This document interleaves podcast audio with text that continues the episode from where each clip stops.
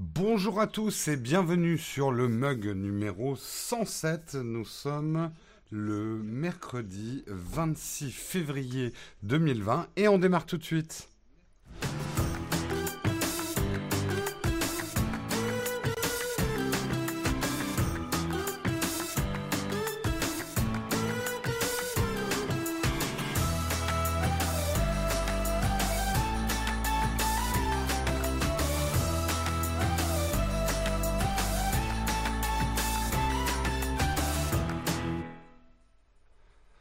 À tous, j'espère que vous allez bien. Désolé, hier, effectivement, on a dû annuler le mug. Pour ceux qui ne sont pas au courant, on a effectivement euh, perdu notre euh, chat euh, hier, hier matin, très très tôt le matin, et il fallait qu'on s'occupe de certaines choses, donc c'était pas compatible avec l'horaire du mug. On remercie tous ceux qui nous ont envoyé plein de messages de sollicitude hier. Ceux qui ont des animaux de compagnie savent que c'est bah, toujours un moment difficile. c'est un, grand vide. c'était un chat euh, super cool.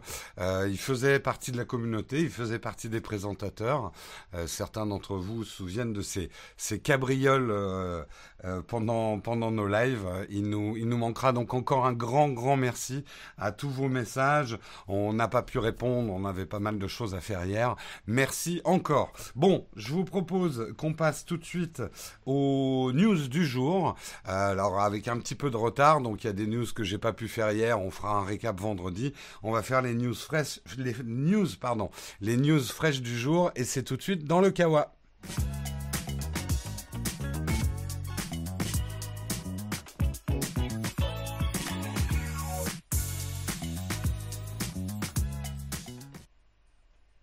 À tout seigneur, tout honneur, euh, puisque on va parler des honors ce matin. Effectivement, Honor a annoncé tout un tas de choses hier. On va commencer par les Honor View 30 et View 30 Pro. Alors tout de suite, l'éléphant dans la room. Euh, l'éléphant dans la room. Bravo Jérôme pour l'anglicisme. L'éléphant dans la pièce. Euh, l'éléphant je la retiens. un bon t-shirt, ça. L'éléphant dans la room. J'espère que quelqu'un note toutes mes idées de t-shirt parce qu'il faudrait un jour qu'on les fasse. Euh, les Honor View 30 et View 30 Pro sont effectivement, euh, Honor est une filiale de Huawei, donc ils subissent la même, euh, les mêmes problèmes qu'ont Huawei en ce moment c'est-à-dire qu'ils n'embarqueront pas euh, les euh, services Google. Donc ça risque d'être un gros caillou dans la chaussure. On va en reparler dans un article que j'ai euh, un petit peu plus tard dans le live. on reparlera justement de l'App Gallery qui va qui va remplacer un petit peu euh, tout ça. Mais parlons déjà au niveau des specs. Les nouveaux euh, View 30 et View 30 Pro, 5 capteurs photo, compatibilité 5G, écran bord à bord sont au programme. Euh, Honor reste dans le coup au niveau hardware, ça il n'y a pas de problème. ils disposent tous les deux d'une dalle de 6,57 pouces avec une définition de 2400 par 1080, un SOC Kirin 990 compatible 5G. Alors attention, avec une différence sur la 5G. Pour le Pro, le modem euh, sera intégré directement au SOC, sur le SOC, alors qu'il est indépendant sur, sur le View 30, ce qui risque d'engendrer un petit peu plus de consommation sur le View 30. Euh, et d'ailleurs, la batterie est un petit peu plus grande sur le View 30 que sur le View 30 Pro. Donc c'est une petite subtilité, mais il faut quand même le savoir.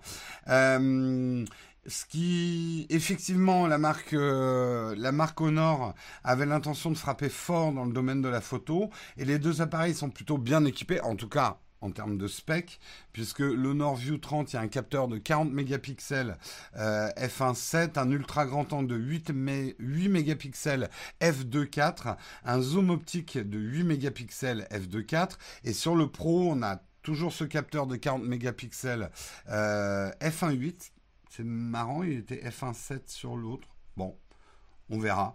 Euh, un ultra grand angle, cette fois de 12 mégapixels à f2.2 euh, et un zoom optique x30, euh, x3, pardon. Un zoom optique x3 de 8 mégapixels, mais avec une stabilisation optique.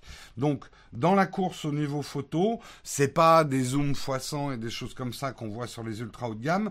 Là, on parle quand même de smartphones qui vont avoir des prix relativement alléchants. Le View 30 sera disponible en Chine, en tout cas pour l'instant, mais a priori, ça devrait arriver en France. Hein. Euh, sera disponible en Chine euh, à partir de 3299 yens, c'est-à-dire 425 euros euh, pour la config 8 Go de RAM, 128 de stockage, et 3899 yens, environ 500 euros pour le View 30 Pro. Il n'y a pas un écart de prix énorme entre le View 30 et le View 30 Pro, donc on verra. Je pense que du coup, ça va peut-être pousser un peu le View 30 Pro. Euh, je trouve juste un peu idiot de mettre autant de pixels. Alors, technique savoir, j'aurais été d'accord avec toi il y a peut-être encore un an. Euh, après, euh, les constructeurs de smartphones ont fait énormément. Aujourd'hui, juste pour résumer les choses, les, les, futurs tests de smartphones en photo, on va surtout regarder ce qui se passe au niveau du computing. Comment l'analyse logicielle des données images est faite. Parce que toute la cuisine se fait là. Euh, on arrive aujourd'hui à compenser des faiblesses optiques, des tailles de capteurs, trop de mégapixels sur un petit capteur par un computing hyper efficace et les résultats sont là. Donc euh, on peut avoir des débats sur ce n'est plus de la photo puisque tout est trop électronique. En même temps, la photo, c'est le résultat qui compte. Euh, les résultats sont là. C'est, on l'a vu hein, avec les, les, on verra avec les Samsung quand j'en testerai. On l'a vu un peu avec les iPhones. C'est vraiment au niveau du computing de l'image que les choses se font vraiment quoi. Euh, la course au pixel ne sert plus à rien aujourd'hui Oui et non. C'était vrai il y a un an, mais aujourd'hui la course au pixel va servir à une chose, à offrir des zooms optiques euh, de bonne qualité. On le voit notamment avec le haut de gamme Samsung. Euh, d'avoir beaucoup de mégapixels va permettre finalement de zoomer sur l'image de manière électronique et euh, d'obtenir des zooms numériques comme on n'en avait pas avant. Donc si ça compte un peu. Euh, ça compte un petit peu. Merci euh, Pascal pour ton super chat, condoléances, merci. Merci beaucoup. Euh, mais Honor n'avait pas que des smartphones à présenter, c'est ça qui est intéressant. Honor est une vraie plateforme. C'est une autre marque de Huawei avec un autre positionnement. et ils ont sorti des produits que je trouve assez intéressants. Il y aura un Honor 9X Pro euh, donc qui lui sera euh, en France euh, de, de, de, de, euh, j'ai pas l'info, mais il arrive en France. Qui sera à un prix assez alléchant puisqu'il sera à 249 euros avec un écran LCD IPS de 6,59 pouces, un SOC Kirin 810 6 Go de mémoire vive, 256 de stockage, une batterie de 4000 mAh, euh, port USB-C avec une partie photo 48 mégapixels f1.8, ultra grand angle 8, 8 mégapixels f2.4 et un capteur de profondeur pour les portraits de 2 mégapixels. Euh, euh, l'ensemble fonctionnera sous Android 9 avec la surcouche EMUI 9.1. Euh, je suis pas sûr que celui-là sera les services ne seront pas disponibles sur les nouveaux appareils. Est-ce que celui-là, il aura les services Google? Je ne suis pas sûr, je voudrais pas dire de bêtises. Euh, mais ils ont également présenté le Honor Magic Book 14 et 15,6 pouces. C'est des ultra portables. Euh, ils arriveront avec Windows 10 et seront proposés en mars au prix de 599 pour les deux tailles d'écran. Il euh, n'y a pas une différence de prix entre les deux tailles d'écran. Bon, à affiner. Euh, un rapport qualité-prix assez intéressant. Hein. L'écran est Full HD 1080p, 80% de la surface pour la version 14 pouces et 87% pour le 15,6 pouces. Sous le châssis, on a un processeur AMD Ryzen 5 3500U avec un processeur graphique Vega 8, 8 Mb de mémoire vive, 256 ou 512 de stockage, NVMe. Euh, Honor annonce aussi une autonomie de 9,5 heures en lecture vidéo avec une batterie de 56 Wh pour la version 14 pouces. Connectique et identique sur les deux modèles avec des ports HDMI, USB 3, USB 2, USB Type C, audio jack 3,5. Euh, le Bluetooth et le Wi-Fi. Et ils sont assez jolis, hein, je les montre rapidement. Ils ont l'air pas mal. C'est vrai que euh, à 599, c'est assez compétitif. Euh, ça peut être assez intéressant. avec le logo Honor sur le dos de l'appareil, effectivement. Alors, est-ce que Windows a le droit de travailler avec Honor ça m'a surpris aussi. Euh, manifestement, oui. C'est bien Windows 10 qui sera installé dessus. Euh, donc ça, j'en sais pas plus. Ça, je n'en sais pas plus. Euh, également, Honor annonce des Magic Air Earbuds. Et eh ben ouais, ils n'allaient pas rester en place, sachant qu'aujourd'hui c'est un marché très très dynamique, hein, les écouteurs sans fil, notamment à réduction de bruit. Et Honor annonce une réduction de bruit active hybride je me méfie du mot hybride parce que c'est devenu le mot fourre-tout marketing. Qu'est-ce que c'est qu'une réduction de bruit active hybride? Ça peut aussi vouloir dire qu'ils se servent du scellage des, bouchons pour faire réduction de bruit. Hein. Donc Petite méfiance de ce côté-là. Euh, une autonomie de 3,5 heures en musique, 3 heures en conversation, équipée de 3 microphones pour améliorer la qualité des appels et d'un driver de 10 mm. Euh, les écouteurs Magic Earbuds seront proposés en Pearl White, en Robin Egg Blue et seront disponibles à partir d'avril 2020 au prix de 129 euros ce qui en fait un concurrent très très sérieux pour peu que la qualité soit au rendez-vous aux, AirPods Pro. Euh, la boîte a l'air assez petite. Je suis moi la, taille de la boîte est très importante pour moi. Euh, je ne prendrais rien qui serait plus grand que ma, ma petite poche à zippo de mes jeans. Ça, ça peut paraître con, mais c'est devenu un argument hyper important pour moi dans le choix d'écouteurs parce que ça me permet de jamais les oublier. Ils sont toujours dans mon jean, toujours au même endroit. Ils n'encombrent pas mes autres poches. Et, euh, et bref, c'est là que je les range. Voilà. Euh, Qu'est-ce qu'on nous dit? Depuis trois mois, ils ont l'autorisation Huawei et au nord d'utiliser Windows Microsoft. D'accord. Euh, la taille ça compte, Jérôme 2020. Oh, on l'a souvent sorti ça, la taille ça compte.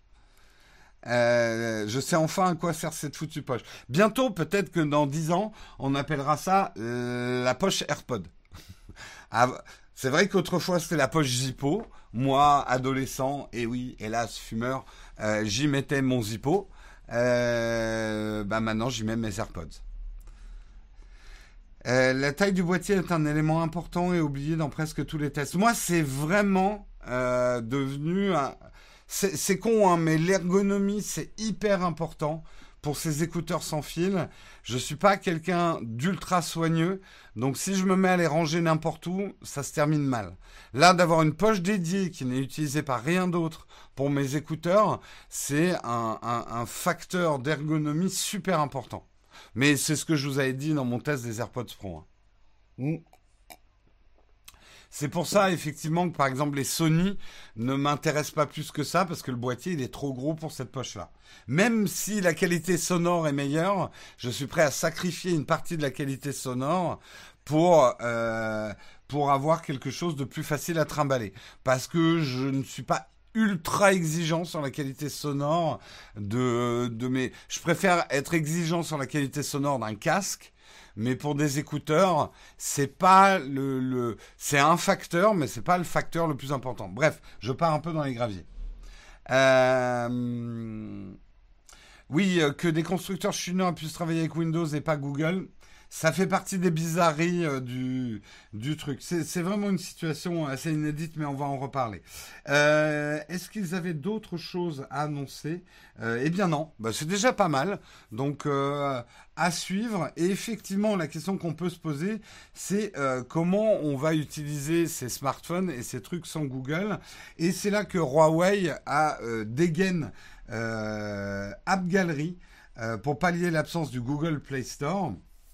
Effectivement, l'année dernière, pendant la présentation euh, du Mate 30 Pro, euh, Huawei avait réagi officiellement. Il avait annoncé l'App Gallery. Alors, l'App Gallery existait déjà. Ça existe même depuis 2011, l'App Gallery.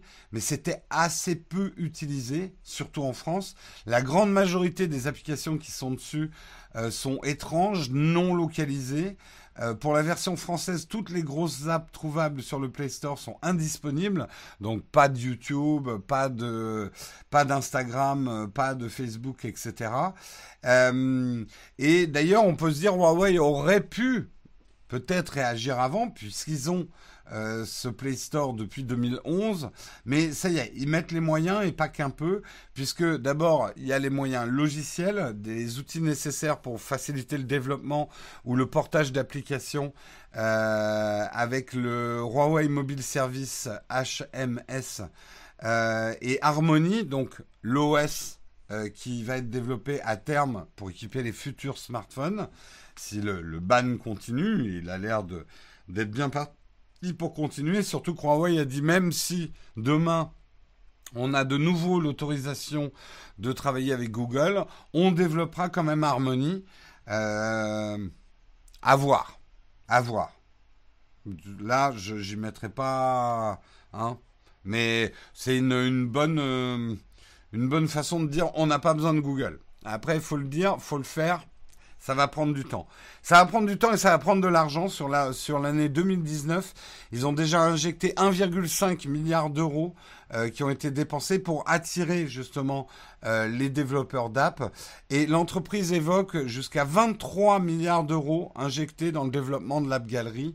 Euh, Huawei veut vraiment se mettre à, la hauteur euh, de des magasins d'app qu'ont Apple ou qu'ont Google, vraiment devenir un, une, une, solution tierce. Moi, je trouve ça très intéressant, même d'un point de vue consommateur, euh, au-delà des guerres commerciales des pays, euh, qu'on ait des alternatives, c'est toujours bon pour la concurrence. Euh, après, ils auront peut-être même des exclusivités, ça peut relancer les choses. Le seul truc, c'est que euh, j'ai l'impression que ça n'arrivera pas euh, du jour au lendemain. Aujourd'hui, d'ailleurs, dans l'App Gallery, on trouve des, euh, des applications comme Booking, Zara, Opera, Deezer, Trainline, mais pour l'instant, pas de traces de WhatsApp, de YouTube, d'Instagram, donc pas les grosses apps. Alors, si vous achetez un Honor ou si vous achetez un Huawei, vous pouvez installer, si vous savez faire, ces applications Google à travers l'APK. Je vous ai fait lundi, par contre, un article selon quoi un porte-parole de Google disait attention, en gros, on ne peut pas vous couvrir si vous faites ça. C'est ce qu'il disait. Il recommande pas de le faire parce que vous ne serez pas couvert. Donc c'est faisable. Inutilisable, non, mais par contre, c'est vrai que ça va être très compliqué pour Honor et, Huawei au niveau du grand public.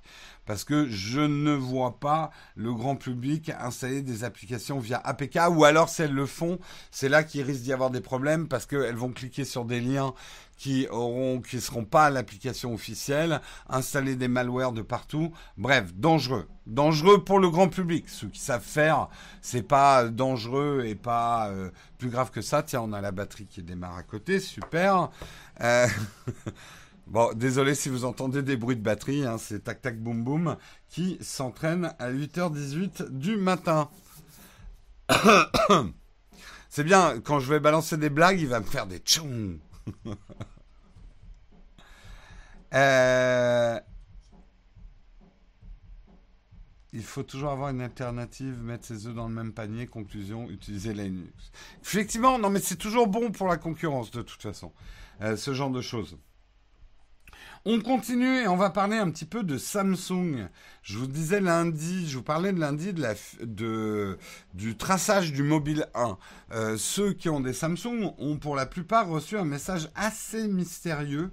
Euh, je crois que c'était vendredi, en tout cas c'était la semaine dernière, avec une curieuse notification qui affichait deux fois le chiffre 1. Euh, et une petite phrase traçage du mobile. Ça a fait flipper tout le monde. Euh, Samsung derrière a dit euh, non non mais vous inquiétez pas, c'est pas grave. on vous rassure, ce n'est qu'un test en interne. Ils n'ont pas fourni plus de détails. Manifestement, il y aurait quand même un petit problème, puisque quelques temps après cette notification, des utilisateurs ont signalé qu'ils pouvaient accéder à des informations personnelles d'autres utilisateurs sur leur propre compte. Vous voyez, vous vous connectez à votre compte et puis c'est pas votre numéro, c'est le numéro de téléphone de quelqu'un d'autre avec l'adresse de quelqu'un d'autre et tout ça. Chelou, bizarre et dangereux. Euh, donc euh, sur Reddit, ça s'est un petit peu excité. Du coup, Samsung a dû réagir et dire euh, oui. Je vous fais le ton du du, du porte-parole de Samsung. Oui, alors une, une erreur technique a permis à un petit, tout petit nombre d'utilisateurs d'accéder aux détails d'autres utilisateurs. Oupsie. Euh, dès que nous avons pris connaissance de l'incident, nous avons supprimé la possibilité de se connecter au magasin sur notre site web jusqu'à ce que le problème soit résolu. Nous contactons les personnes concernées par le problème avec plus de détails. En gros, il y a le feu, on a merdé, euh, on va, essayer de réparer tout ça. Bref, boulette, boulette aujourd'hui euh, qui est un peu impardonnable. Hein. Euh, Aujourd'hui, il faut vraiment que les constructeurs fassent hyper gaffe. Je sais que l'erreur peut toujours arriver, mais quand même, quoi. On a vite fait de faire des bad buzz, quoi. Hmm. Samsung, ils sont quand même balèzes dans le bad buzz. C'est pas les seuls. C'est pas les seuls. Putain, la batterie à côté, il me fait de la mitraillette là maintenant. Ah, je vous jure, c'est pas simple hein, d'avoir un atelier à côté d'un atelier de musique. Puis le truc, c'est que en fait, c'est un atelier de musique, les gens viennent réserver quand ils veulent. Donc oui, parfois, à 8 heures du matin, ils se mettent à répéter. Euh, merci Youssef pour ton super chat. Merci pour les, pour les condoléances pour Whisky. On pense bien à vous. C'est encore le stagiaire chez, Samsung. C'est le fils du patron et c'était pas. C'est lui qui était responsable des batteries sur le Note 7. Ils ont dit bon, on va le mettre côté logiciel, hein, il fera moins de dégâts. Faut le virer, les gars. Faut le virer. Bref, à suivre, mais effectivement, euh, pas cool d'avoir des données comme ça qui se baladent euh, dans la nature. Oui, je sais que vous entendez peu hein, la batterie. Euh, pour avoir été batteur 8 heures du mat, c'est mort. Mais en fait, j'ai l'impression que c'est un groupe américain qui répète. Donc eux, eux, ils y vont à 8 heures, tu vois. Hein? Toute la différence. Ou alors ils se sont pas couchés. Euh, ensuite, de quoi on va parler? On va parler de Donald Trump. Et oui, Donald Trump et de YouTube. Qu'est-ce qui se passe? Est-ce que après Twitter, Donald Trump va se mettre à faire des vidéos YouTube? Non, c'est pas ça. Mais euh, pour assurer sa réélection, euh, l'équipe publicitaire de Donald Trump, de la campagne de Donald Trump, a acheté, euh, réservé l'espace publicitaire principal de YouTube pour plusieurs, aux États-Unis, pour plusieurs millions de dollars. C'est la bannière principale qui est affichée sur la home page hein, quand vous débarquez sur YouTube, juste au-dessus de la barre de navigation et qui s'affiche pendant 24 heures. Euh, quand les utilisateurs cliquent dessus, la bannière s'étend pour dérouler une vidéo qui prend une large portion de l'écran d'accueil. Cet achat euh, concerne surtout les quelques jours avant le 3 novembre 2020, date à laquelle se, euh, se déroulera le scrutin hein, de la présidentielle américaine. Alors, il a l'équipe. l'équipe publicitaire de Donald Trump a vraiment verrouillé cet espace. Ils ont acheté tout l'espace. C'est un espace important. C'est pourquoi je le traite dans un magazine tech parce qu'au-delà de Donald Trump et euh, des considérations politiques, c'est un signal fort quand même que YouTube est une plateforme ultra importante et qui touche quand même beaucoup de la population. C'est-à-dire le YouTube regardé que par les gamins, ça devient de moins en moins vrai aux États-Unis. Et si une équipe publicitaire présidentielle achète tout l'espace publicitaire dessus, c'est que ça compte. Euh, c'est que ça compte. Euh, ils l'ont payé relativement cher. Alors, attention, il va falloir qu'ils fassent attention parce que autant Facebook a clairement dit qu'ils n'allaient pas vérifier la véracité des spots de campagne euh, présidentielle, YouTube et Google, par contre, vont scruter le contenu des vidéos, voir s'il y a des fake news dedans et les bloquer. Donc, il va falloir faire attention quand même à la pub qu'ils vont mettre devant. Ce qu'il faut savoir, c'est que c'est énorme hein, comme investissement publicitaire, mais finalement, sur l'ensemble de la campagne de Donald Trump, il n'y a que 16% du budget publicitaire qui est consacré au numérique. Donc, c'est loin d'être anodin, anodin, mais les médias traditionnels ont encore, euh, voilà, beaucoup de euh, prennent la plupart de l'argent. Et aujourd'hui, effectivement, euh, euh, Donald Trump, les républicains pourraient dépenser jusqu'à 500 millions de dollars dans la campagne publicitaire. C'est énorme. Il faut savoir qu'aux États-Unis, ça se joue comme ça, hein, la campagne publicitaire. C'est un peu à celui qui mettra le plus d'argent. Euh, Donald Trump étant milliardaire, ça l'a aidé. Mais il va pas être le seul milliardaire cette année, puisqu'il y a Michael Bloomberg et Bloomberg, eux, ils vont dépenser euh, près de 1,3 milliard de dollars euh, ah non, non, 1,3 euh, milliard de dollars, c'est l'argent qui sera dépensé dans cette campagne, tout candidat confondu. Euh, Michael Bloomberg va mettre 50 millions de dollars sur Google Ads, mais j'ai pas l'ensemble de son truc.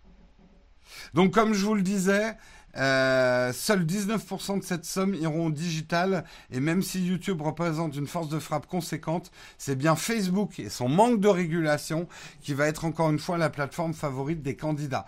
Beaucoup, beaucoup d'annonces vont être sur Facebook. Facebook, malgré les critiques, reste la plateforme la plus fréquentée et fréquentée par plein de tranches d'âge et de catégories socio-professionnelles différentes. Ils vont pas vérifier la, véracité des spots publicitaires de campagne. Donc tous les spots euh, comparatifs bien agressifs vont se retrouver et se déverser sur Facebook. Facebook va se faire des couilles en or. Pas forcément une moralité en or, mais des couilles en or, ça c'est sûr. On est complètement dans la démesure. Ça c'est toujours, c'est pas nouveau. Hein.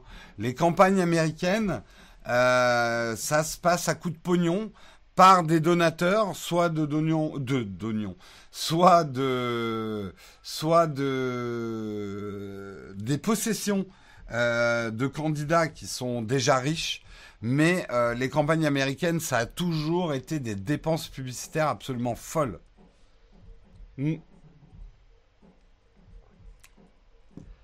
Oui, mais ils se rendront compte que c'est pas l'argent qui fait le président.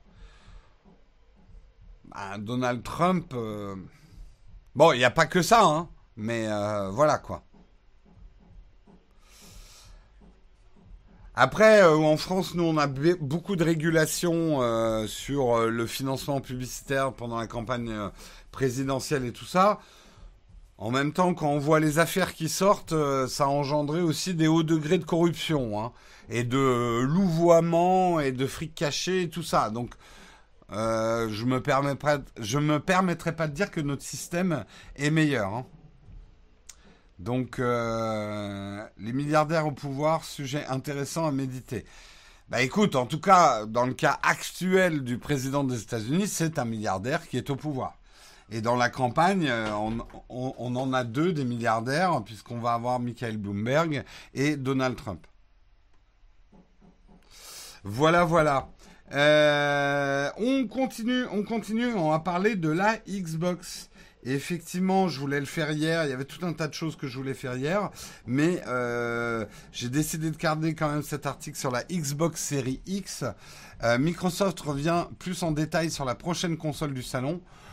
Phil Spencer confirme les caractéristiques techniques et la puissance de la Xbox X et il faut avouer qu'elle envoie quand même du lourd.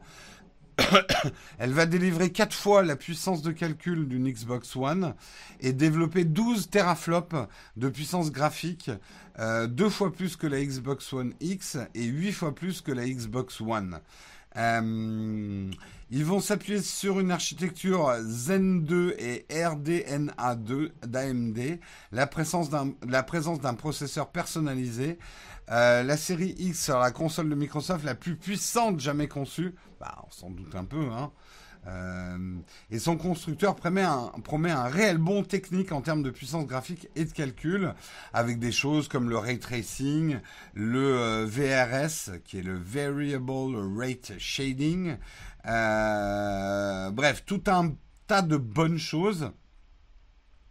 Ce qu'ils veulent aussi, c'est que les jeux se lancent plus vite pour plus de jeux, moins d'attentes. Euh, le stockage SSD sera proposé pour réduire les temps de chargement et permettre l'instantanéité.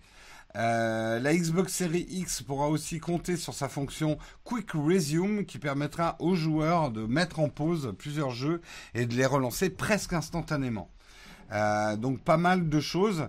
Il y aura également une, technologie propriétaire de communication sans fil appelée le DLI, le DLI Dynamic Latency Input. Euh, une nouvelle fonctionnalité qui synchronise immédiatement l'input avec ce qui est affiché et qui est affiché. Les contrôles seront plus donc réduction de la latence. Voilà, la course à la latence. Euh, il y aura la nouvelle norme HDMI 2.1 et ça c'est assez important, notamment sur des téléviseurs, genre celui dont je vous avais parlé sur la chaîne principale, qui vont permettre justement d'afficher ces hautes fréquences de jeu. Euh, avec l'auto low latency mode et le variable refresh rate. Euh, donc, on va pouvoir dépasser les 60 images secondes et aller sur du 120 images secondes, ce qui est quand même assez important euh, pour les joueurs de jeux vidéo tous les titres, la rétrocompatibilité. Non, la rétrocomptabilité, ça c'est moi. Euh, la rétrocompatibilité, c'est euh, la Xbox. Euh, tous les titres Xbox One, incluant les jeux Xbox 360, seront rétrocompatibles et avec les titres Xbox originels. Ils seront accessibles sur la box série X. Autre confirmation, les accessoires Xbox One feront aussi le voyage vers la nouvelle génération. Donc les accessoires seront compatibles. Concrètement, le fait d'acheter un jeu sur Xbox One pourra permettre de profiter de la version série X. Donc si vous avez des jeux achetés euh, Xbox One, vous aurez accès à la version euh, série X. par exemple, CD Projekt Red a d'ores et déjà confirmé que les acheteurs du fameux Cyberpunk 2077 qu'on attend tous euh, sur Xbox One pourront obtenir gratuitement la version Xbox Series euh, X. Donc euh, voilà, ça c'est plutôt des bonnes nouvelles. Ça, c'est plutôt des bonnes nouvelles. Ça se démarque effectivement de Sony qui, lui, pour l'instant, ne donne pas trop d'infos. Le combat au sommet est attendu pour la fin de l'année 2020. Prochain grand rendez-vous, le 3 en 2020. Et là, on verra un petit peu comment ça va se passer, cette guerre des consoles. Sans parler que même si les technologies sont loin d'être complètement au point, il y a également le cloud gaming, le cloud gaming qui arrive. Et on va surtout parler de Stadia, qui est une console à part entière, comme la Xbox, comme la, comme la, la PlayStation. C'est, euh, c'est un nouveau larron dans les consoles, Stadia. Alors pour l'instant, on s'en moque beaucoup de Stadia. Je pense qu'il faut pas s'en moquer trop vite. Voilà. Et Sony ne sera pas là au 3, mais il y aura des annonces, probablement. La rumeur de prix de 499 euros et la date du 1er décembre. D'accord, merci pour la rumeur, Romuald.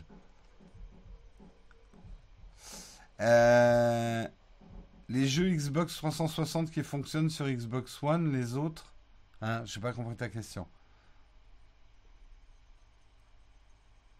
Euh, moi, ça m'intéresse pas la Xbox. Ça fait des années que je suis sur PlayStation. Écoute, tant que tu es heureux, c'est l'essentiel. C'est l'essentiel. Et voilà, c'est la fin des news. On va pouvoir parler, euh, passer à la tartine. Mais avant de passer à la tartine, deux petites annonces, un, de, enfin, notre sponsor et une petite annonce à faire. Notre sponsor, vous le savez, c'est Shadow avec le Shadow PC. Justement, on parlait de cloud gaming. Shadow PC, c'est bien mieux que du cloud gaming puisque c'est un PC complet avec un Windows 10 complet auquel vous avez accès sur le cloud. Ils ont des nouvelles offres. Hein. Il, y a, une gamme de prix avec des disponibilités. Si vous les prenez maintenant pour les versions euh, Boost, qui sont les versions d'entrée de gamme, euh, ça va se faire dans le courant de l'année, hein, les activations. Pour les versions Ultra et Infinite, ça va plutôt être en 2020 pour les nouveaux arrivants, hein, je précise. Ceux qui ont précommandé Ultra Infinite, c'est a priori, ça devrait arriver avant la fin de l'été. Voilà, on verra. On verra, on verra. Donc, si vous voulez découvrir justement Shadow PC, bien vous avez une chance unique sur euh, le mug, c'est de pouvoir gagner un mois de Shadow PC gratuitement toutes les semaines. Il y a un tirage au sort le vendredi. Pour participer, c'est simple, vous suivez le Twitter de Shadow, Shadow underscore France, et vous composez un petit tweet dans lequel vous nous dites pourquoi vous voulez gagner ce mois de Shadow PC. Très important, vous mettez le hashtag Shadow PC et le hashtag le mug Nowtech. C'est à partir de ces deux hashtags que moi je retrouve les gens pour le tirage au sort du vendredi. Donc si vous mettez pas euh, ces hashtags, je ne vous retrouve pas. Euh, voilà. En tout cas, euh, Shadow pour la compatibilité, c'est le top. Tous vos jeux tournent sur Shadow. Je crois que ça fait longtemps que, à une époque, ils ont eu des problèmes avec certains jeux, mais je crois que a priori tout est résolu. Euh, faudrait que je vérifie avant de dire des bêtises. Je crois qu'il y a encore peut-être des problèmes sur certains MMO. Euh, mais a priori, euh, tous les jeux tournent sur, euh, sur Shadow. Parfois, il y a des petits problèmes avec les programmes d'anti-cheat. C'est ce qu'on a eu pendant presque un, an sur les Shadow PC et Overwatch. Le problème est largement résolu. Hein. Tout tourne parfait sur le Shadow PC. Mm. Voilà. Et je voulais également vous parler rapidement, puisqu'il reste des places donc autant vous en faire profiter. Si vous êtes intéressé par le Nikon Film Festival 10e édition, qui aura lieu, euh, je crois que c'est le 13 mars, c'est ça. Euh, donc euh, dans ah oui, c'est la clôture des votes, d'accord. Je voyais le, disais dans 4 jours. Non, c'est pas dans 4 jours. C'est effectivement le 13 mars, oui, c'est écrit. Euh, vous aurez la diffusion des films lauréats. Le président du jury, c'est Cédric Clapiche euh, cette année. Les places sont à 6 euros. Eh bien, nous, on vous en fait gagner des gratuites. Il reste quelques places. Donc, si vous m'envoyez un courrier sur nowtechtv.gmail.com avec votre prénom, votre nom, votre numéro de téléphone. J'ai besoin de ça pour vous inscrire. Les, euh, je sais plus combien il reste de places, mais j'ai 10 places à faire gagner. Donc il reste encore quelques places. Euh, si vous voulez gagner euh, votre place, n'hésitez pas à nous écrire. Moi, je n'y serai pas parce que je suis pas disponible. Il y aura fort probablement euh, Albert de SOS Ciné qui sera là, hein, si vous voulez lui serrer la pince. Voilà le jury de cette année du Nikon Festival. Les, ça, c'est les grands prix du jury à gagner. Hein. Bah, et ça, il fallait faire un film hein, pour les gagner, les gars. Voilà, c'est au Grand Rex, donc salle plutôt sympa sur Paris. Euh, ouf, il fait pas gagner des payantes. Et ouais, les miennes, elles sont gratuites. Elles sont pas à 6 euros. Allez, on va pouvoir... Euh, on va passer... Oh, pardon. Euh, on va passer maintenant à la tartine. On va parler... je vais surtout vous parler, mais j'aurai un peu vos réactions. Euh, de ce qui préfigure probablement le cinéma de demain et l'avenir des effets spéciaux. On va parler des effets spéciaux dans The Mandalorian et vous allez voir, vous allez avoir le souffle coupé. Et oui, je fais du putaclic même dans mes tartines.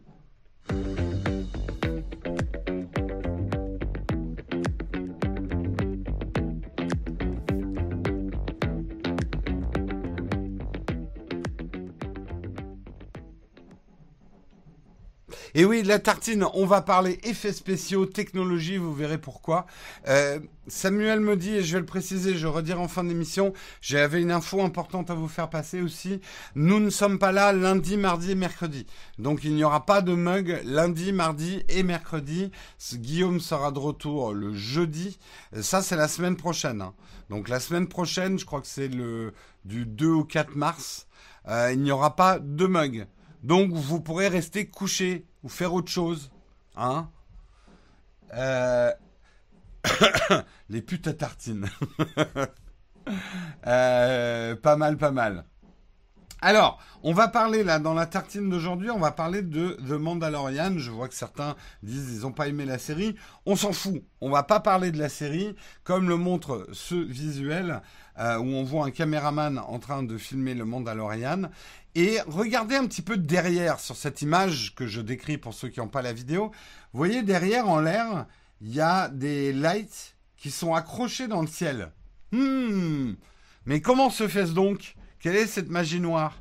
Eh bien, en fait, The Mandalorian et la plupart des scènes de Mandalorian sont filmées dans un plateau très spécial, très nouveau, euh, et euh, qui a été mis au point à la fois avec des technologies du jeu vidéo et des technologies du cinéma.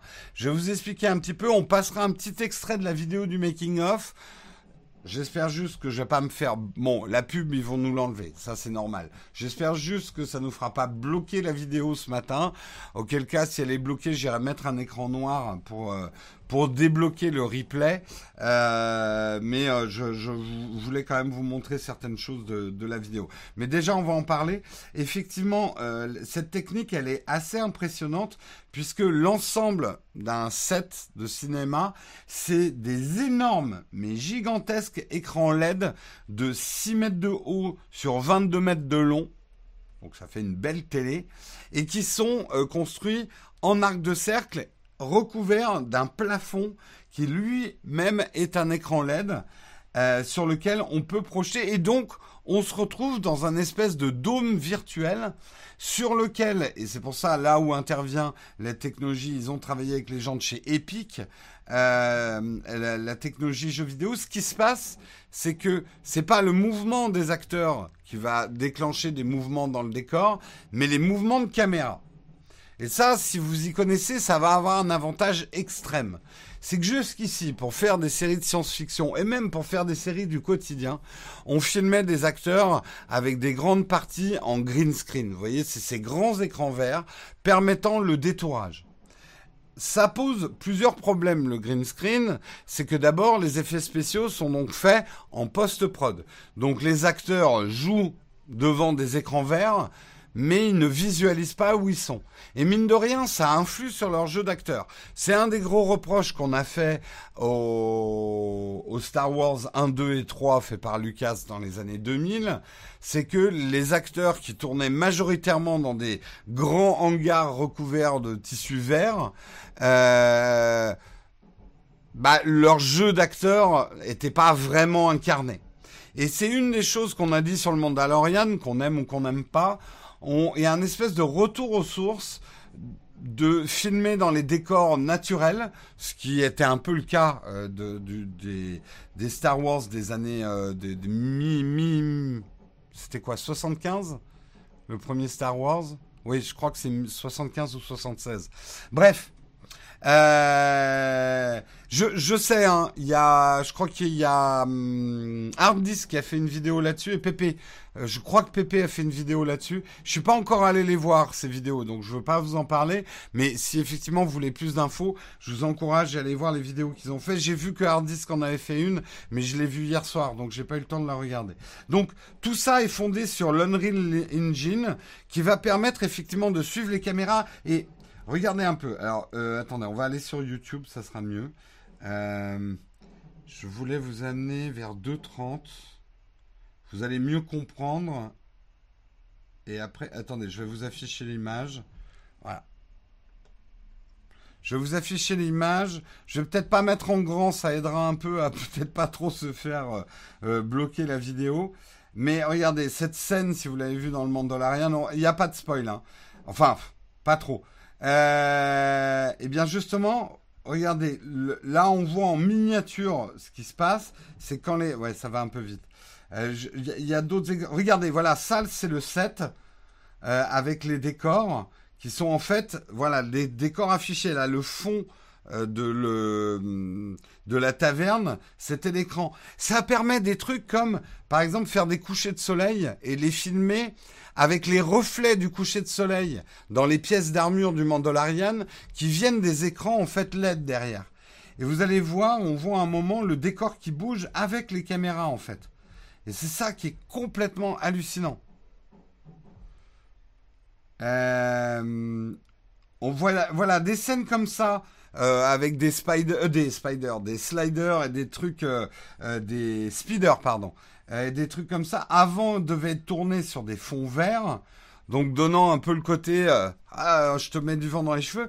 Là, il va y avoir le mouvement de la course qui va être sur les écrans LCD euh, autour du véhicule. Donc l'acteur Bon, même s'il est monté sur des espèces de ressorts et des vérins euh, sur sa petite mobilette, euh, ça va donner beaucoup plus de réalisme, notamment pour les acteurs, et en termes de cinématographie et de photos, parce qu'on parle de photos hein, en cinéma, ça va être hyper intéressant. Tous les reflets des pièces de métal vont vraiment refléter le décor en temps réel. Ça, c'était des choses qu'on était obligé de faire en post-prod. Euh, de rajouter dans les reflets d'un casque le décor naturel, ça fait partie des trucs les plus difficiles. Et euh, j'ai hâte de re-regarder le Mandalorian maintenant, connaissant toute cette technologie.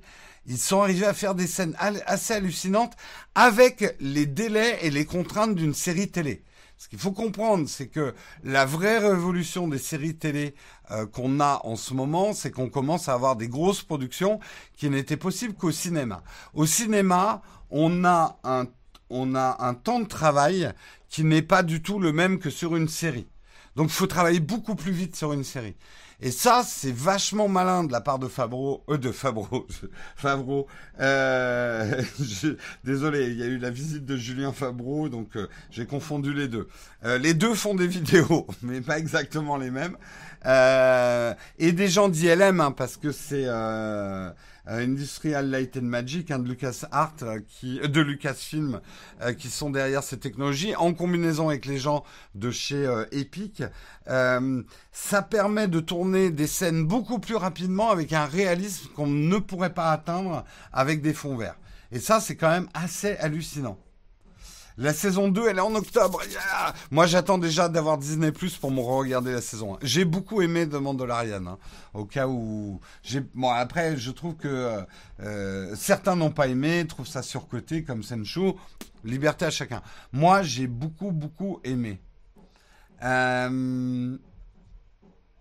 1960... C'est 1977 le premier Star Wars, d'accord. Je regarderai pas la saison 1 car j'ai trouvé la euh, tu regarderas pas la saison 2 parce que bon bah euh, non mais libre à chacun hein, d'aimer ou pas les séries. Moi j'ai j'ai beaucoup aimé parce que je trouve que ça renoue avec une simplicité qu'on a vraiment perdu dans les Star Wars et euh, qui donne beaucoup de sel euh, oui, effectivement, là pour le coup de Mandalorian, c'est carrément un western avec des scénarios de western qui tiennent sur une, papier à cigarette, euh, mais une certaine ouais voilà simplicité des western spaghetti euh, des années 70. un très beau travail sur la musique, je trouve, et un jeu d'acteur que je trouve assez convaincant. C'est pas évident d'incarner un personnage qui enlève jamais son casque. Euh, en fait, j'ai arrêté les séries car en général, il n'y a aucun suivi, à part n'importe comment, des abandons. C'est un peu extrême, hein. il y a quand même des, séries qui sont allées jusqu'à des saisons 9 et avec plutôt un bon suivi, mais bon. Euh, on parlera pas de goût, mais techniquement, c'est assez incroyable. Ouais, franchement, alors, voilà, rêvons un peu. Putain, moi je veux ça dans mon salon dans 10 ans, quoi. Je veux pouvoir m'immerger dans un décor sans devoir mettre des lunettes et tout. Et que le décor... Voilà, moi je veux le holodeck de Star Trek Next Generation. Et de Picard maintenant. Pas aller surgeler la série. Euh, le holodeck... Euh, ça m'a tellement fait fantasmer dans les années euh, mi-80. Le holodeck, là c'est le holodeck en vrai quoi.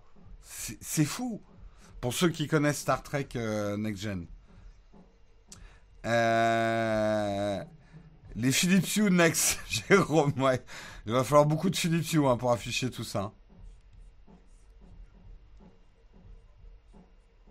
Euh, bon, tout le monde donne son avis sur le Mandalorian. On parle de technologie là, de technologie de film. Parce que imaginez les. En fait, il faut. Moi, j'ai jamais fait de film, mais maintenant que je m'intéresse beaucoup au making of, on s'aperçoit à quel point des scènes qu'on regarde comme ça en mâchonnant un vieux euh, popcorn mou, euh, parce qu'on est complètement blasé. Mais quand tu vois le boulot qu'il faut derrière certaines scènes de film, et parfois des scènes qui durent 3 secondes à l'image, enfin j'exagère, 10 secondes à l'image, tu dis putain, Et là, justement, des technologies comme ça vont offrir des possibilités. Et quand même sur le jeu d'acteur, parce que c'est vrai que dans le cinéma d'action, de science-fiction, le cinéma qui se repose beaucoup sur les effets spéciaux, il y a une vraie dissonance du jeu d'acteur. Il faut vraiment des excellents acteurs qui soient capables de répondre à une tête verte, qui derrière sera un monstre, euh, de manière convaincante. Et là, on va pouvoir afficher des décors hyper convaincants et pour les acteurs, je pense que ça va être une vraie révolution. Bon, après, les acteurs, il suffira de les mettre en 3D, on tourne tout en 3D, on n'aura plus de problème. Mais bon, on n'en est pas encore à ça. ouais, elle est vraiment bien la série euh, Star Trek Picard euh, sur Amazon Prime. Nous, on est, on est super fans avec Marion.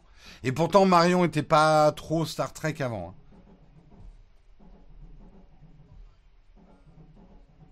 Il y a une vidéo de Pepe Garcia. Oui, oui, j'ai déjà dit tout à l'heure, Seb. Il y a une vidéo de Pepe Garcia sur cette technologie où les images s'agrandissent ou se rétrécissent et bougent en fonction de la caméra. C'est le futur. Le green screen, c'est bientôt fini. Parce que là, ça offre tellement plus de possibilités. Alors, il y aura toujours des choses. On le voit même dans cette vidéo, il y a des petits endroits où ils sont obligés de mettre des, des tissus verts pour pouvoir effacer en post-prod. Genre les vérins qui, qui maintiennent euh, euh, la machine, etc. Mais euh, les grandes salles en green screen, a priori, il n'y en a plus pour longtemps, quoi. Le Star Trek d'Amazon est mieux que ce... Ils sont complètement différents, Romuald. Star Trek Picard... Star Trek Picard... Comment dire? C'est très différent. c'est très très différent. Euh, c'est des univers complètement différents avec des acteurs différents. Quelque part, Star Trek Picard est un peu plus dans la tradition Star Trek, même si il chamboule pas mal de choses sur la grammaire Star Trek qui existait. Mais euh, pour le jeu vidéo, non, mais c'est pour ça. Moi, je pense, à nos salons parce que c'est bien joli qu'ils fassent mumuse sur à Hollywood avec leurs murs de 6 mètres de haut et 22 mètres de long. Mais moi, je veux la même chose à 2 mètres quelque chose et puis le pont de mon mur. Je veux que mon salon, je puisse m'immerger dans n'importe quoi dans mon salon.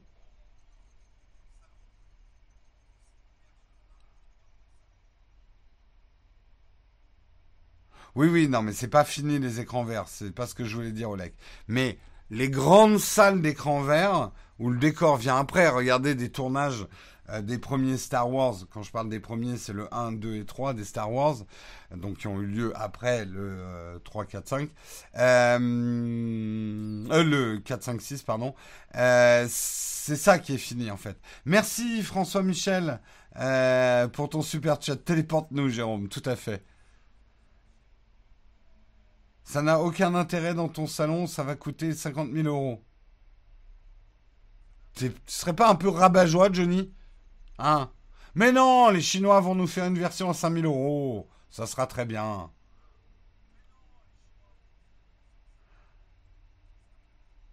Euh, salle de cinéma avec tous ces écrans. Ouais, le seul truc, c'est qu'on risque d'être debout et se taper les uns dans les autres dans les salles de cinéma.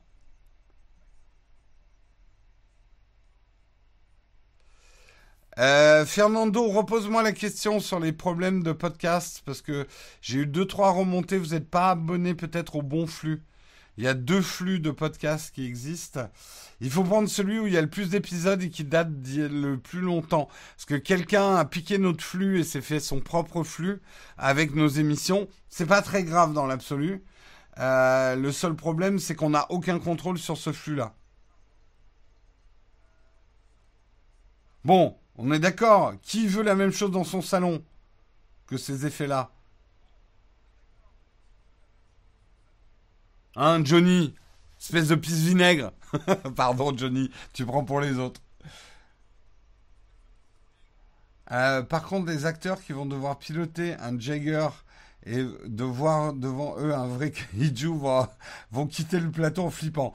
Pas impossible, mais ça donne effectivement des perspectives, même d'attraction qu'on pourra avoir, quoi. J'attends un futur concours. Ah, on voit les opportunistes. Hein. Jean-Pierre Pernaud en 360. Ah. Oh, vision cauchemardesque. Pour les jeux vidéo, je dis oui. Même pour. Alors, ça sera pas des films, mais je pense qu'il peut y avoir des expériences. Je sais pas comment on appellera ça, mais des expériences narratives euh, interactives. Ils ont essayé ça hein, dans le jeu vidéo, les films interactifs. Ça a plutôt floppé, mais je pense que ça peut redonner un, un coup de fouet à ce un peu une écriture du type euh, les livres dont vous êtes le héros, mais en film, en immersion. Alors au début, on fera ça avec des visières, mais après, ça pourrait être euh, les murs de notre salon, quoi. Ton décor derrière, c'est que du numérique. Oui, en fait, euh, ça, moi, j'ai la technologie des, de, Mandalorian. vous voyez ce clou là. Vous avez l'impression que je tiens un clou dans le décor. Pas du tout. Et en fait, quand je prends un objet du décor, eh ben tiens, Regardez. Là, en fait, le moment où ma main va saisir la figurine, eh bien, en fait, vous ne le voyez pas, mais euh, l'équipe d'effets spéciaux du mug prend le relais pour vous, faire croire que je prends l'objet en vrai. Et là, regardez, je sors de l'image pour qu'il y ait un cut, et hop, je récupère la figurine en vrai. Et ça tombe bien, on a de Mandalorian en figurine. Ah bah nous on est à la pointe de la technologie, hein, puis on a le budget pour. Hein. En fait, le moment où je vais reposer l'objet, c'est un Jérôme entièrement en 3D qui prend ma place pendant une fraction de seconde. Vous y voyez rien, hein, c'est la magie du live, euh, pour vous faire croire que derrière moi j'ai une vieille étagère Ikea parce que ça coûte tellement cher.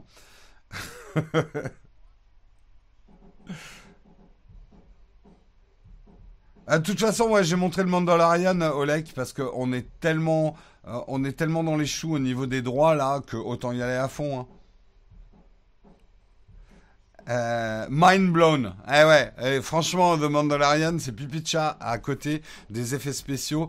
On ajoute même, euh, mais c'est très léger, hein, on ajoute même un mec qui joue de la batterie pour vous faire croire qu'on est dans un vrai atelier.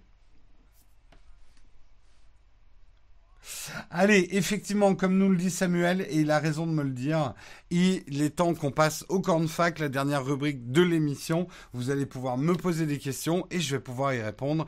Et c'est maintenant tout de suite.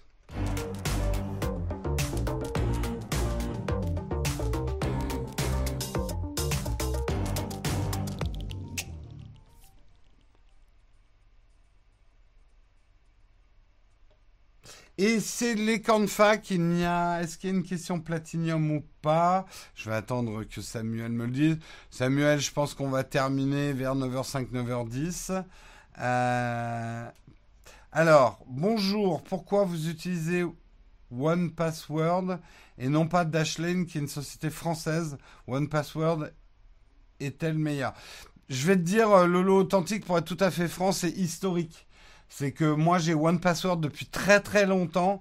Dashlane est sorti après et j'ai pas changé parce que pour l'instant One Password me satisfait. Euh, mais ça veut pas dire que Dashlane n'est pas meilleur. Simplement j'ai pas j'ai pas migré. Pas de question Platinium. C'est quoi une question Platinium Les contributeurs Platinium sont prioritaires sur les questions. C'est ça les questions Platinium euh, euh, ACH 47. Ils ont le droit de... Enfin, leur question sera posée avant les autres. Euh, avec le coronavirus, tu l'auras dans 100 ans, ton écran mûr. Oui, tu es vraiment un rabat-joie, Johnny. Eh, Johnny, hein, faut que tu arrêtes de mettre de chaud dans tes cornflakes. Ça me met de mauvaise humeur, ça, le matin. Le lait froid dans les cornflakes. Le, le, le croustillant t'apportera de la joie. Euh, quand évoqueras-tu le Fuji XT4 qui vient d'être annoncé ce matin officiellement? Eh bien, c'était, c'est pas le 27 les annonces officielles, parce que moi j'ai pas eu d'article hein, sur le XT euh, XT4, mais euh, bah, j'en parlerai peut-être vendredi, à moins que Guillaume en parle demain s'il y a eu les annonces officielles. Pourquoi tu n'utilises pas Keychain? Bah, un peu pour les mêmes raisons. Keychain, c'est le, le truc de d'Apple. Ah, parce que Ouais, je préfère avoir un truc indépendant pour. Euh, euh, Keychain, c'est le truc d'Apple ou pas?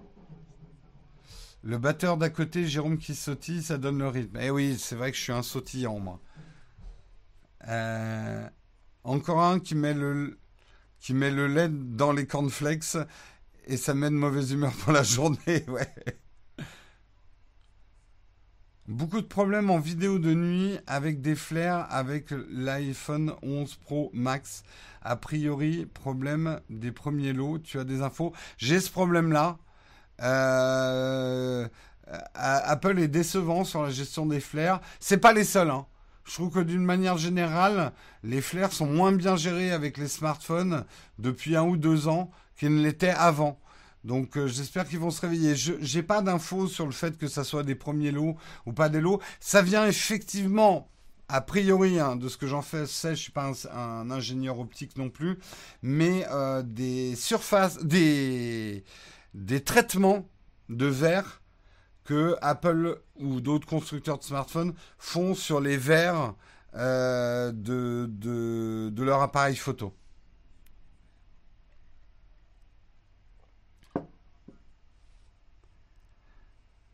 Euh, le sautillant, c'est ton nom dans Camelot, je sais pas.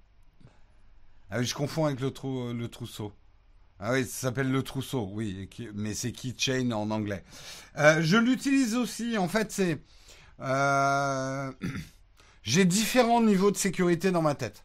Il y a des sites où je laisse euh, Keychain ou, euh, ou, le truc de Google, gérer les mots de passe avec le navigateur. Mais après, pour mes mots de passe, vraiment, euh, ça, je les laisse pas faire. Je, je les enregistre jamais dans mon navigateur. Ils sont enregistrés dans OnePassword. Un indice sur la nouvelle vidéo Nowtech. Ça parle de YouTube, mais cette fois, on va pas parler d'argent. Enfin, si, mais pas le vôtre. Voilà. Voilà l'indice. A priori, c'est la prochaine. On a, un peu de retard là sur les vidéos parce qu'on est en train de travailler sur plusieurs vidéos en parallèle avec des vidéos qui n'ont pas pu sortir parce que on en a une qui est prête sur un sac Peak Design qui a été faite par Hugo, mais j'ai pas envie de la sortir tout de suite parce que ça ferait deux vidéos Peak Design d'affilée. Donc euh, il y a une autre vidéo que j'aimerais sortir entre les deux. Il s'est passé quoi? J'ai raté quoi? Tout, Moon Knight. T'as tout raté. Il va falloir que tu regardes le replay. Euh, est-ce qu'il y a des smartphones Vivo et Oppo en France? Oui. Oui, euh, bah justement dans la prochaine vidéo, je teste pas du tout un Oppo, mais j'utilise le Oppo Reno 2 parce que je l'avais, j'avais pas fait le test. S'il y a moins de tests sur les Vivo et les Oppo sur YouTube, c'est que ça fait beaucoup moins de vues. Il faut le savoir.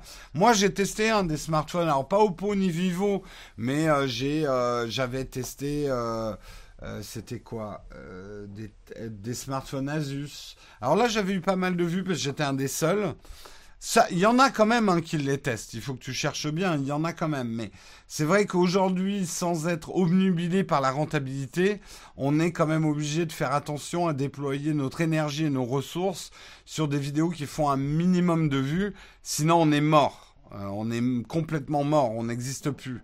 Euh, d'où effectivement le fait qu'il y ait beaucoup de vidéos sur les iPhones, les Samsung, euh, les OnePlus, tout ce qui est un peu en tête de liste et c'est plus dur pour les autres marques.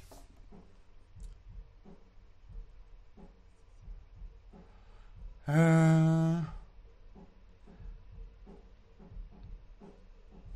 en tout cas, bravo parce que les vidéos de la chaîne sont qualité diverses. Merci Jérôme. Star Trek Picard pour débuter dans l'univers, bonne idée ou pas? Tu peux, Marion, c'est ce qu'elle a fait. Alors là, j'avoue que mon, mon, cœur se serre quand je vois que Marion regarde maintenant Star Trek Next Generation, qui a vachement mal vieilli. Hein. Mais, et, elle me dit, hein, c'est elle qui me dit, il y en a des mauvais dans la série, mais il y a des scénars qui sont vachement bien ficelés. Donc Picard a été une porte d'entrée vraiment pour Marion, alors que Discovery, elle a bien aimé la série, mais ça lui a pas donné envie de regarder euh, Star Trek Next Generation ou Voyager ou Deep Space Nine ou les séries classiques ou Enterprise, toutes les autres séries euh, Star Trek. Tu utilises quoi pour retrouver tes porte-clés? Euh, Pour l'instant, j'utilise Tile. J'avais fait une vidéo dessus euh, il y a quelques Noëls. Euh, je vous avais parlé des tiles. Voilà, c'est ça qu'on utilise.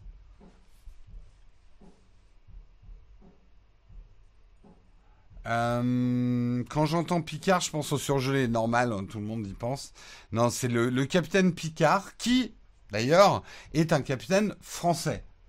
Euh, parce qu'en fait, euh, Roddenberry, qui est l'inventeur de Star Trek, qui a fait les premières saisons de Star Trek Next Generation après il est mort, a créé le personnage de Jean-Luc Picard parce qu'il était un grand admirateur de Jean-Jacques Cousteau. Euh, donc il a voulu faire un capitaine français. Et il faut bien avouer, alors, il est, euh, il est, il parle le français comme une vache espagnole, hein, et puis il boit du thé, donc euh, on voit bien que c'est pas un français, quoi. Mais il passe quand même sa retraite dans un vignoble et tout. Mais je dirais qu'il a une classe européenne, parce que c'est un acteur anglais, hein, un acteur shakespearien, euh, qui joue Picard. Euh, il a une classe européenne qui fait que pour moi, je m'attirais des foudres d'autres d'autres trekkers ou d'autres trekkies. Euh, pour moi, Star Trek Next Generation est la meilleure série Star Trek et euh, Jean-Luc Picard est le plus grand des capitaines de l'ensemble de la fédération jusqu'à la nuit des temps. C'est le meilleur capitaine qui ait jamais existé, Picard.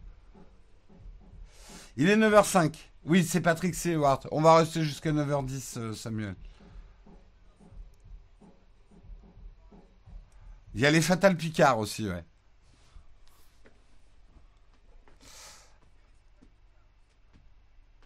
Alors, attention, hein, euh, euh, Star Trek Picard, je dirais que le démarrage est peut-être un petit peu lent, mais il n'y a pas trop de trucs que tu vas pas comprendre parce que tu connais rien à Star Trek. Voilà. Oui, c'est Amiral Picard maintenant, ça va. Oui, mais ça restera toujours un capitaine.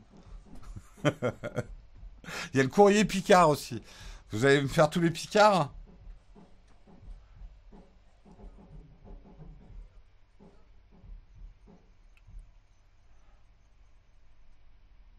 J'ai dit Jean-Jacques Cousteau, oui, c'est euh, Jacques-Yves Cousteau, oui.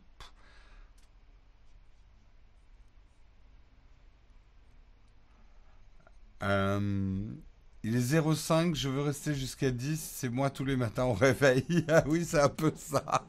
Je veux continuer avec ma chatroom jusqu'à 9h10, laissez-moi tranquille. Ah oui, désolé euh, Alan, mais toutes les blagues sur les surgelés et Picard ont été faites, hein, en long ou en large. Hein. Pourquoi le capitaine Picard ne vit pas en Picardie? Hmm.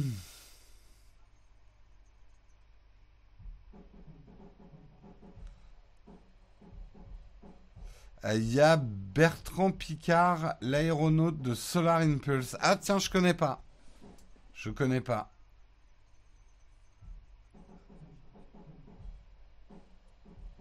Bah oui, je suis Picard, j'habite juste à côté. Effectivement. Bon, euh, les jeux... Oh, eh, j'arrête le camp de fac, hein. Si vous posez plus de questions, que c'est juste des jeux de mots sur Picard, pas la peine qu'on continue, hein. Je vais prendre une dernière question. C'est un avion solaire, Solar Impulse. D'accord, très bien. Bah, c'est chouette qu'il ait le nom Picard. C'est le hasard, hein, parce que je pense pas qu'il ait changé son nom de famille en admirateur de de Picard, mais.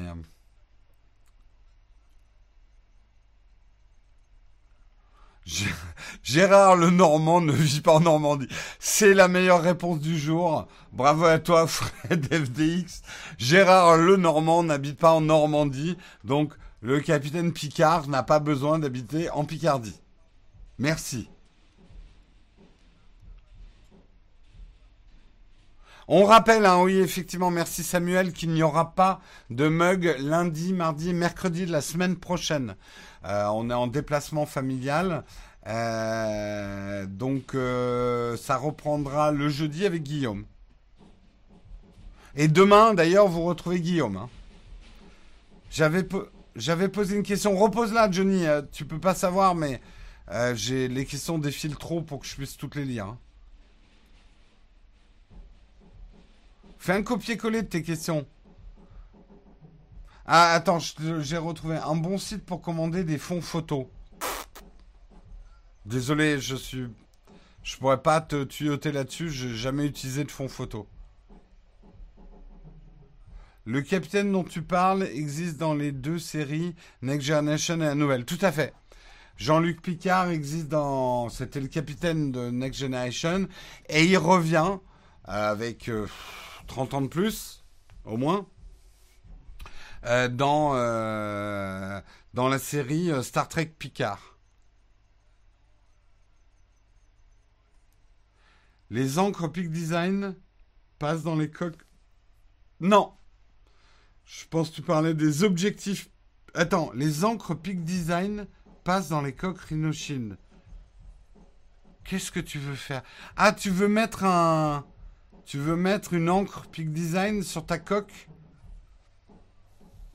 Euh, Non, il n'y a pas de trou prévu à cet effet sur Rhinoshield. Et à mon avis, si t'en perds un, tu vas avoir du mal et tu vas compromettre l'intégrité de ta coque Rhinoshield, donc la rendre plus fragile si tu perds un trou. Non, non, il n'y a pas de truc prévu pour des lanières euh, sur les coques Rhinoshield. Tu vas sortir une vidéo sur GeForce Now? Peut-être, je n'en sais rien. Allez, il est temps qu'on coupe le live. Demain, vous retrouvez Guillaume. Moi, je vous retrouve vendredi matin. Euh, waouh, d'ailleurs, ouais. Vendredi matin, euh... je sais pas si ça sera un mug super bien préparé. Parce qu'on a un tournage jeudi nuit. Euh, waouh, ça va être chaud de préparer tout ça. Bon, j'arrête de me stresser. Demain est un autre jour. Demain, c'est Guillaume. Moi, je vous retrouve vendredi. Lundi, mardi, mercredi de la semaine prochaine, on sera pas là. Vous avez toutes les infos. Je vous souhaite une bonne journée. Et à vendredi pour ma part. À demain avec Guillaume. Ciao tout le monde.